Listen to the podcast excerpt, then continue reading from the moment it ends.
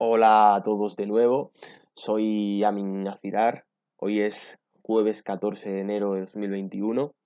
Estrenamos nuevo podcast esta semana abordando un tema muy interesante y que dentro del desarrollo profesional y personal de una persona es determinante.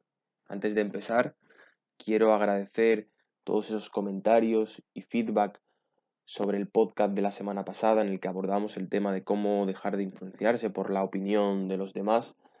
La verdad que no me esperaba todos esos comentarios. Muchas gracias a todos.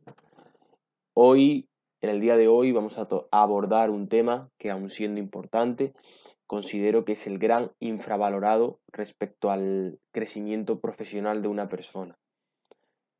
Hoy hablaremos de la comunicación y puede deberse esa minusvaloración a que muchas veces se asocia erróneamente la habilidad con personas de alta responsabilidad y que parecen no poseer otras habilidades. Es decir, muchas veces, por ejemplo, se suele asociar a políticos que realizan actos de dudosa moralidad, que no suelen respetar principios y valores, aunque yo en mi caso considero que que lo que tienen es sobre todo labia, es decir, no lo se etiquetaría dentro de la habilidad de comunicar, porque saber comunicar es mucho más que eso.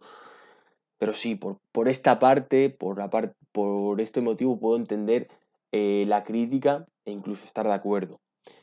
Pero tengo que afirmar, tengo que deciros que la habilidad de comunicar, es decir, de llegar a las personas, de liderar y de unirlas entre sí, tiene una relevancia extraordinaria y la posibilidad, siendo utilizado de la forma correcta y adecuada, de generar mucho valor en, nuestra sociedad y en nuestro entorno. Enlazando con el podcast de la semana pasada, quiero resaltar, aunque pueda llegar a sonar paradójico, que el hecho de partir de la situación, de una situación, de una mentalidad en la que no te afecte emocionalmente lo que los demás puedan llegar a, decir o decir eh, lo que digan los demás, es decir, que no te afecte eso, puede aumentar de manera significativa tu capacidad para llegar a la gente. Partir desde este punto es claramente una, una gran ventaja para, llegar a comunicar mejor en todos los niveles es imprescindible entender que hay una serie de comportamientos en los que podemos englobar lo que decimos, gestos y actitudes en general que sí son relevantes para, para desarrollarla, para desarrollar tu comunicación. Entramos ahora, con lo que acabo de decir, en una parte controvertida. Es decir, muchos os preguntaréis, os podéis preguntar, ¿tengo que cambiar mi forma de, ser para llegar a la gente? Yo no creo en eso, es decir, no creo en el hecho de que tengas que cambiar tu identidad para llegar a las personas. Todo lo contrario, estoy en contra de esto, pero sí creo en conocer eh, la psicología social y desde tu autenticidad, desde, desde tu forma de ser, desde lo que eres y desde lo que quieres ser, adaptar y entender cómo puedes crear un entorno mejor a tu alrededor.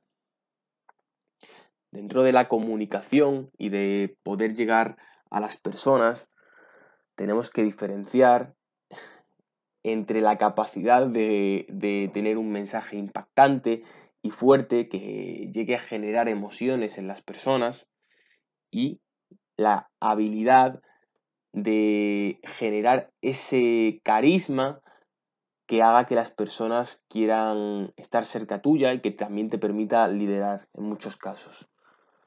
Son habilidades que en realidad sí son complementarias, pero que curiosamente raramente lo están. Raramente encontramos a personas con ambas habilidades, es decir, sé de muchas personas con una capacidad brillante para comunicar y generar ese impacto en las personas, pero que en el día a día no tienen la habilidad para tratar con la gente y que éstas aprecien el rodearle y el seguirle. Es decir, yo mismo conozco personas que, que sí me atraen mucho el mensaje y lo que dicen, pero a la hora de conocerlos mm, Es decir, no, me llaman demasiado. Y todo lo contrario también ocurre. Es decir, eh, conozco de personas que tienen una habilidad para, para, para hacer que, que el mundo quiera estar cerca suyo, pero después a la hora de, transmitir un mensaje no saben cómo hacerlo. Evidentemente, la primera capacidad de la que hablamos, la capacidad de, transmitir un mensaje fuerte y generar impacto, es muy diferenciadora. Y el hecho de cultivarla y poder situarte delante de personas con una buena exposición y discurso suele generar mucha admiración en la gente.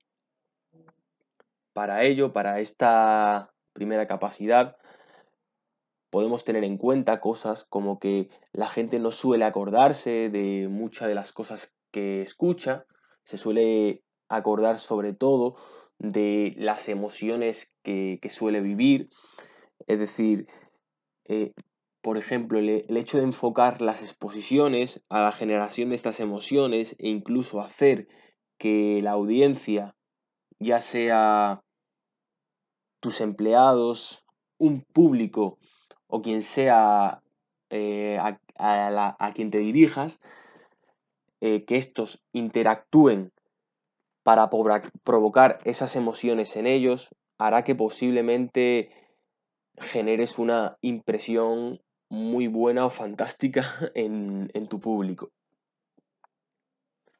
Pasamos a hablar de esa segunda capacidad, de, que es la de, hacer que la gente se sienta atraída por el hecho de estar cerca de alguien o seguir a alguien, lo que, lo que también podemos llamar como generar ese carisma.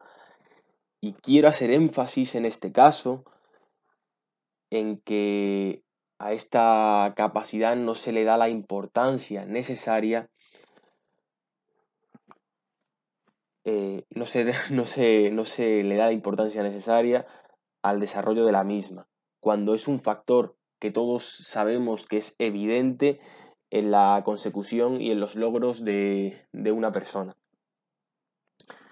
Sobre esta temática podemos destacar como libro de referencia el gran clásico de Daniel Carnegie, eh, Cómo ganar amigos e influir en las personas, que de forma muy resumida, esta Biblia de las relaciones sociales nos traslada que el hecho de mostrar un interés sincero y, y real y ser agradable con las personas genera reacciones muy positivas en ellas.